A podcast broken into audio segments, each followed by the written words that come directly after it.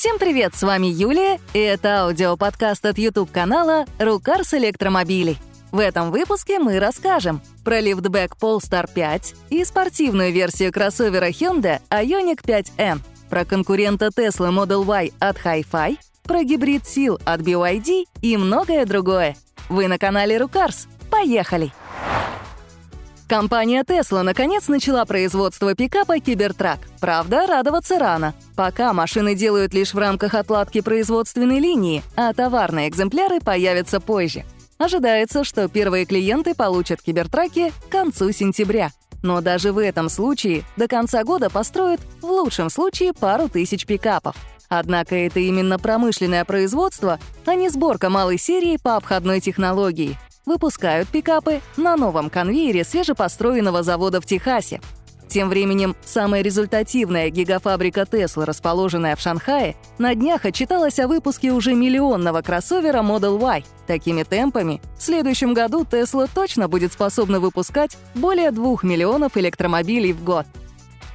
Tesla еще отчиталась перед акционерами и инвесторами за второй квартал этого года. Если кратко, то дела идут хорошо и даже лучше ожиданий аналитиков. Но есть одна важная тенденция. Продажи месяц от месяца растут, вместе с ними растет и выручка компании, а вот прибыль остается примерно на одном и том же уровне. То есть рентабельность потихоньку падает. Это вполне объяснимо ценовыми войнами. Снижая стоимость своих машин, Tesla теряет и прибыль с одного автомобиля, но зарабатывает за счет увеличения количества продаж. При этом рентабельность Теслы все еще остается очень высокой и составляет 18%. Для понимания, для массовых автопроизводителей, а Тесла с ее объемами к таковым уже относится, нормальным уровнем рентабельности считается 3%.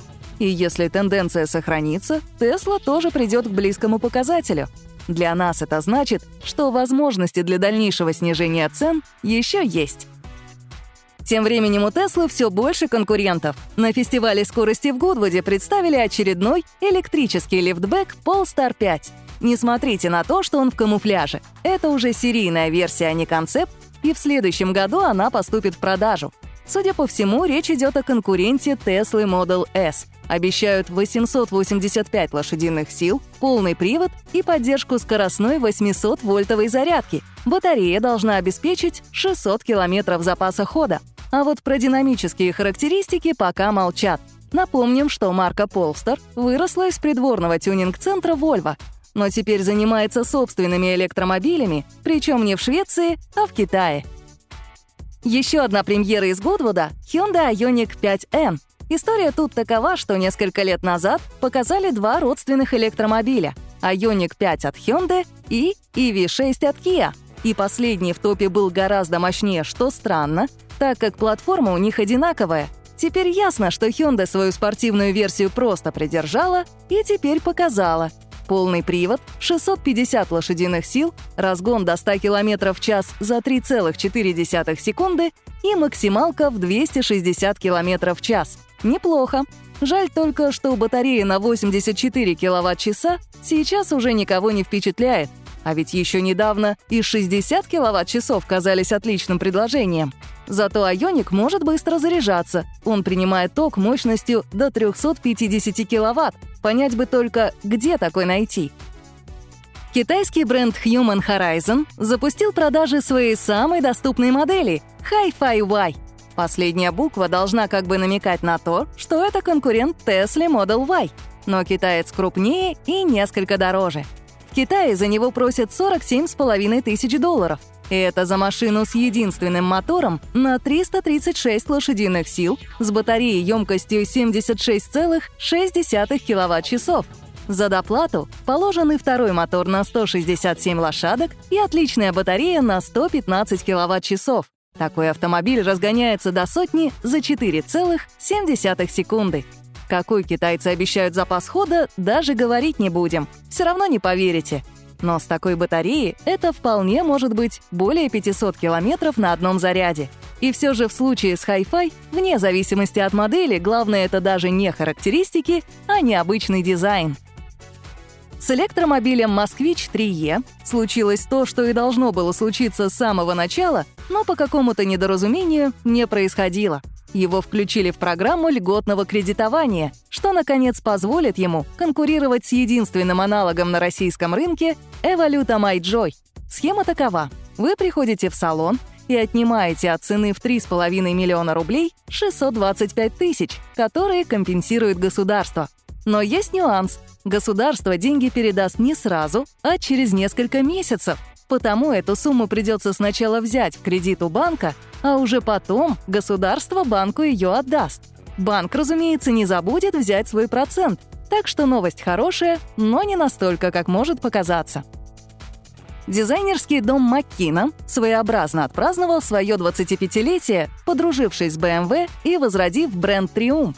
Если кто не знает, были такие британские машины, преимущественно компактные купе и кабриолеты, стильные, но непрактичные. Как только в мире появились горячие хэтчбеки, триумфы вымерли, так как были дороже, медленнее и не так удобны. Причем здесь BMW? Так вышло, что марка «Триумф» сейчас принадлежит баварцам, правда, всерьез возрождать ее они вроде бы не собираются.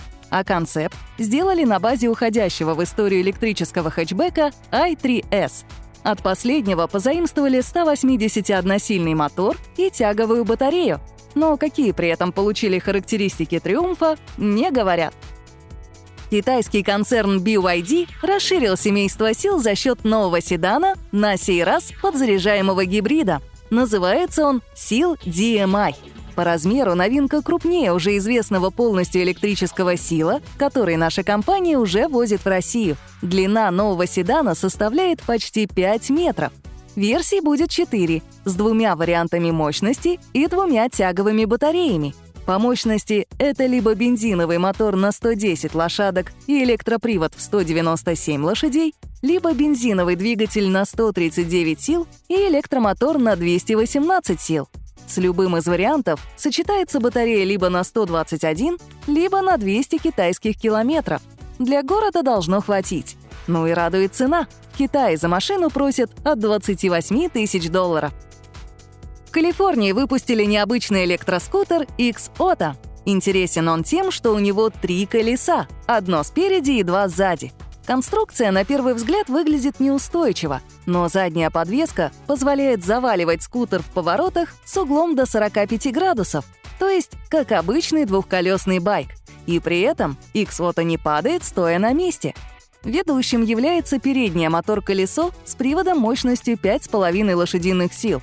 Их достаточно для того, чтобы разгонять аппарат до максимальных 70 км в час — Батареи емкостью 4,3 кВт-часа хватает на 145 километров пути.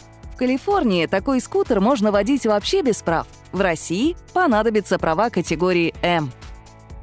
В Европе произошло ожидаемое, но все же эпохальное событие. Электромобили впервые обогнали по продажам дизельные машины. А ведь совсем недавно типичным автомобилем в Европе считался дизельный универсал с ручной коробкой передач. Все, Доля дизелей теперь составляет всего 13,4%, а электромобилей — 15,1%. Лидируют на рынке пока бензиновые машины, следом идут гибриды. Но это не означает, что европейцы не готовы покупать еще больше электромобилей. Просто последние пока в дефиците, заводы по их производству строятся рекордными темпами, но все равно не поспевают за спросом. К тому же мало выпускается и бюджетных электрокаров. А значит, это только одно. Заводы построят, цены снизятся, и электромобилей станет еще больше. И фишку недели «Обгон дизельной фуры Tesla и Сэмми» вы можете посмотреть на нашем YouTube-канале «Рукарс электромобили». А на этом все. Новый подкаст через неделю. Пока-пока.